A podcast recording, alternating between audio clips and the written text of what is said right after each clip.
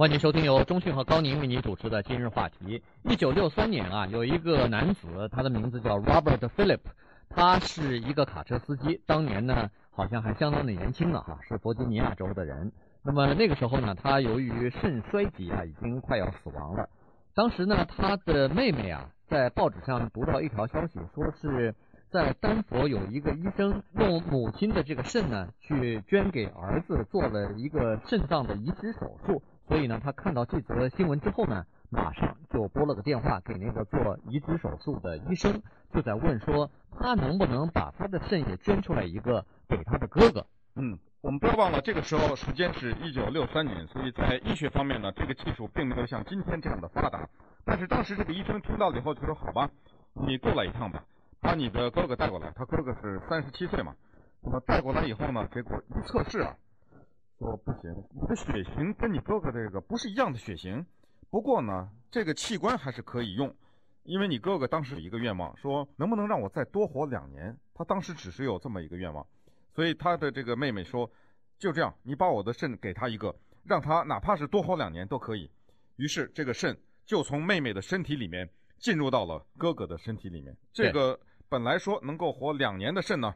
一晃活了四十二年。对。四十二年过去了，妹妹的这颗肾在哥哥的体内呢，还照常的在工作呢。哈，这个哥哥六三年的时候是三十七岁，现在呢，两千年的时候已经六七十岁的老人了，已经退休了。但是这个肾脏还在继续健康的工作。好像今年感恩节之前吧，他做了三次大的那个心脏的血管搭桥手术，可是肾脏还在继续工作哈，所以。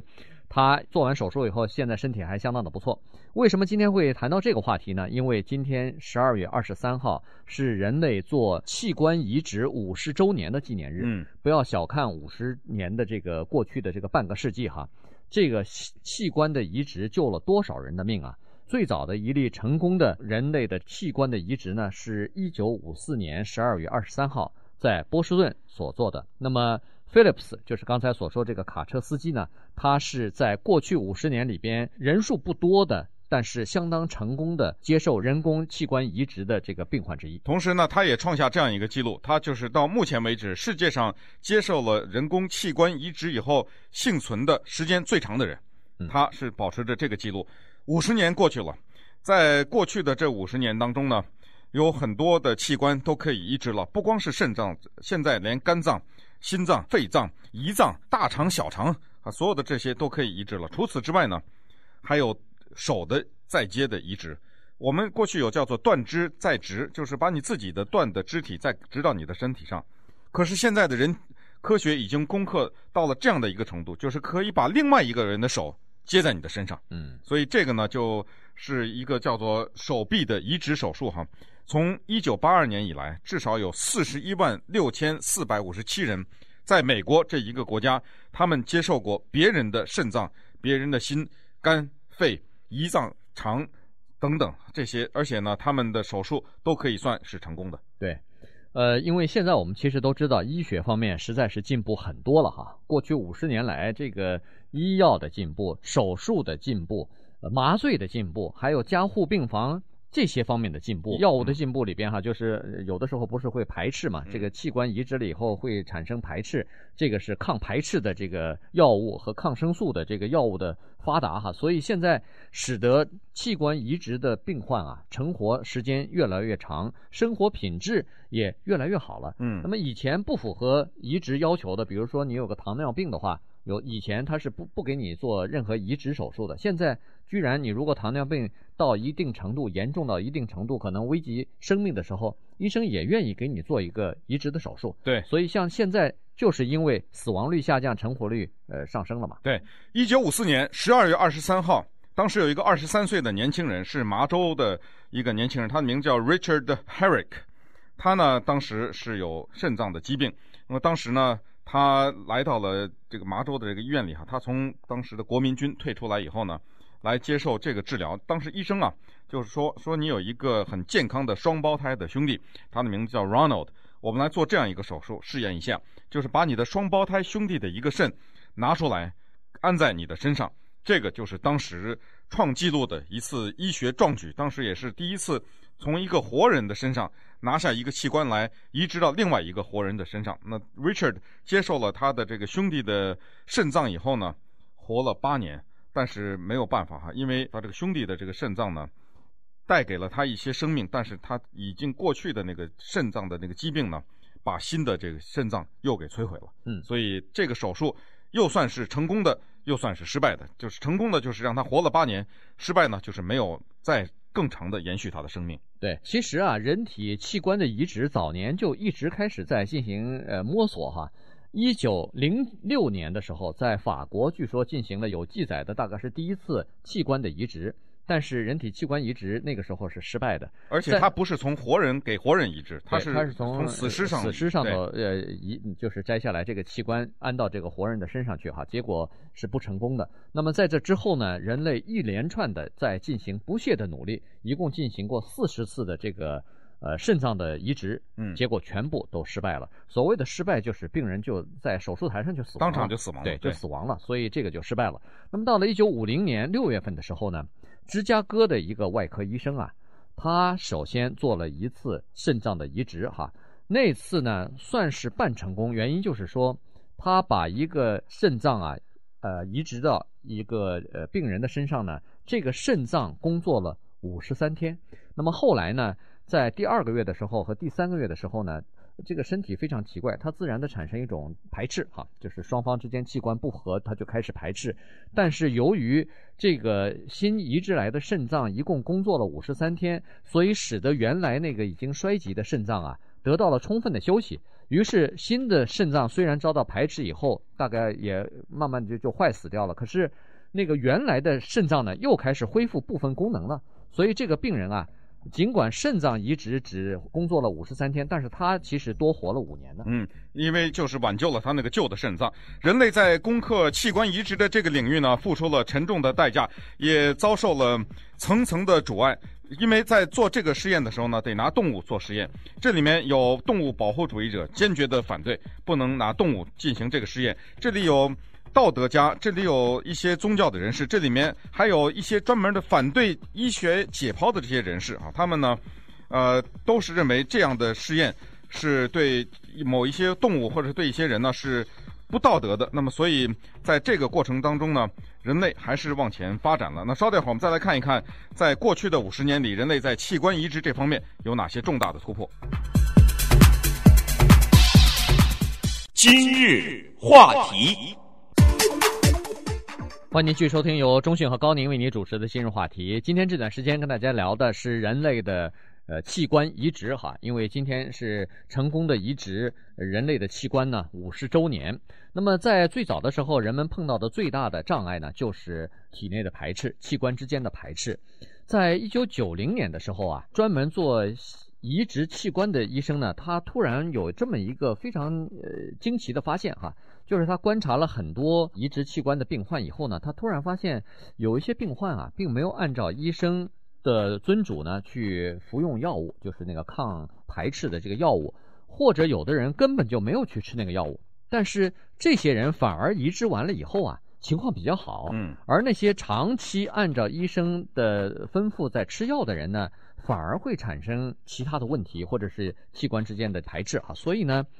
他突然发现说，哎。这里头好像有点问题啊，也就是说，医生给病人服用的抗排斥的这个药物是不是量太大？是不是药服用的太多，或者是在不适合的情况之下服用了，而产生了非常严重的副作用？嗯，所以现在呢，科学还在这个方面进行进一步的研究，就是到底要拿捏一个人他接受了一个新的器官以后，要吃多大量的药，能够使得。正好掌握到这样一个分寸，就是使得体内的这个器官不排斥它，又使得它又不被过分的给压抑抗异体的这个能力。对，你想那个刚才所说的那个 Robert Phillips 啊，他一九六三年做的移植肾的手术嘛，他一直在吃这个抗排斥的药呢。结果一直到一九九二年，他的医生说好了，你可以停止吃了。嗯，因为我觉得你那个肾啊，在你体内大概已经扎下根来了，变成你自己的了。了 所以到一九九二年他才停啊。对，那么还有另外一个副作用是过去呢一时医生们比较担心的，但是为了救人呢，也只能是说，基本上来说移植器官呢是说延缓他的生命，延缓几年哈，呃，大概也没有很大的奢望。但是随着这个技术越来越发展呢，人们开始考虑这样的问题。比如说一个妇女，她要接受了器官移植，肾脏也好，是肝脏也好，她还能不能生孩子？或者说她生下来这个孩子，因为是一个移植了器官以后受孕的这个孩子，他会不会有不正常？这个引起了医学家们的密切的注意。那么，在过去的这些年中呢，一晃五十年过去了，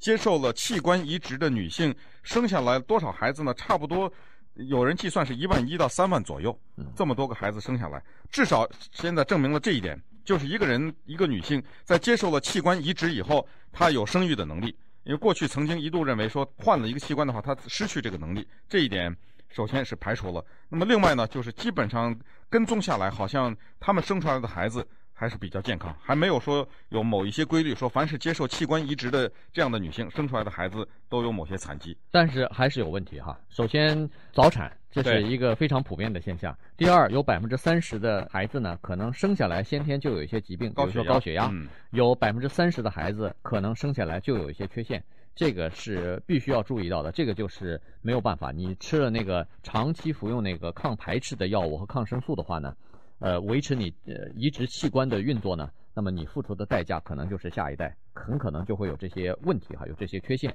那么现在在移植手术方面，大概最具争议的就是脸部的移植了，面皮的移植哈。现在从技术上来说，已经基本上可以做到了，有争议就是争议在道德方面。一个人他的特征、他的脸、他的外形发生变化了，而这个并不涉及到他的生命的安全，到底应不应该做这个移植？有很多人说是应该做哈，原因就是说，第一，它是已经可以做了，技术方面已经没有什么问题了。当然，这个脸部的移植它就不能从活人身上身上弄了，对，基本上都是呃一个人去世以后或者车祸或者什么其他的原因。死了之后呢，从这个那个人身上呢，要把那张脸的皮呀、啊、给揭下来。嗯，揭下来以后再放到一个活人的身上，他很可能是由于呃这个癌症，或者是由于烧伤，或者是先天呃就是有缺陷哈，要把他的皮呃揭下来以后，把这张新的皮给他补上去。对，那么现在呢，有一个小组哈，专门是做脸部移植小组手术，这个他们的负责人说哈，他们已经做过这样的实验。就是拿五具死者的尸体呢，进行过脸部移植的研究，最后他们得出结论说，要把一个人的脸部啊的器官，就是他的什么组织啊，这些都移去呢，要花五个小时左右的时间，呃，然后再把那个一张从死者身上拿下来的这个脸呢，缝在这个人的身上，但是这里面呢，呃，问题很多哈，刚才讲过，主要就是因为它不是，它只是似乎是一个美容的过程。他并没有有生命的问题，但是医生们要权衡的是这样，就是有一些人大面积的面部被摧毁的这些人，他们生不如死啊！你想想，这些人他们没有办法见人哈出来，他们或者是被烧伤，或者是被残害，或者是受到重创哈。这些人他们也希望有着正常的生活，尽管他们这样可以活着，一直可以活着，但是生活品质没有。对啊，科学要发展能够给他们换一个新的脸，那何乐而不为呢？但是这个当然遭到反对。那这个还有这里面。呃，有非常复杂的问题。一个东方人可不可以换一个西方人的脸？一个种族的问题，年纪的问题，哈，刚才讲过。所以，呃，所有的这些呢，都是医学现在面临的问题。但是，迟早，现在这个医学家们已经预预言哈，这个问题啊，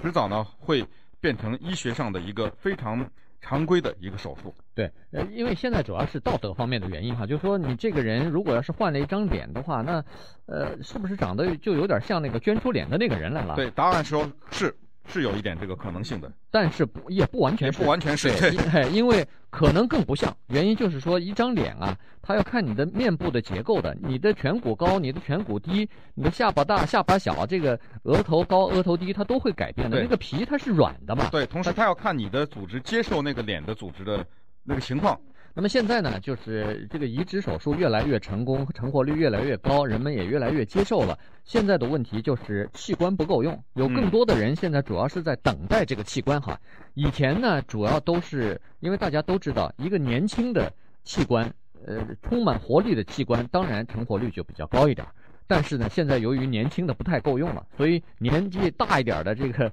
已经快到衰竭的这个器官呢，有的时候也在用。据说是在几年之前啊。有一位九十二岁的老太太，她在去世以后，好像是把这个自己的肝脏给捐出来了。她的这个工作了九十二年的肝脏移植到一个六十二岁的病患的身上，据说给这个六十二岁的这个病患呢，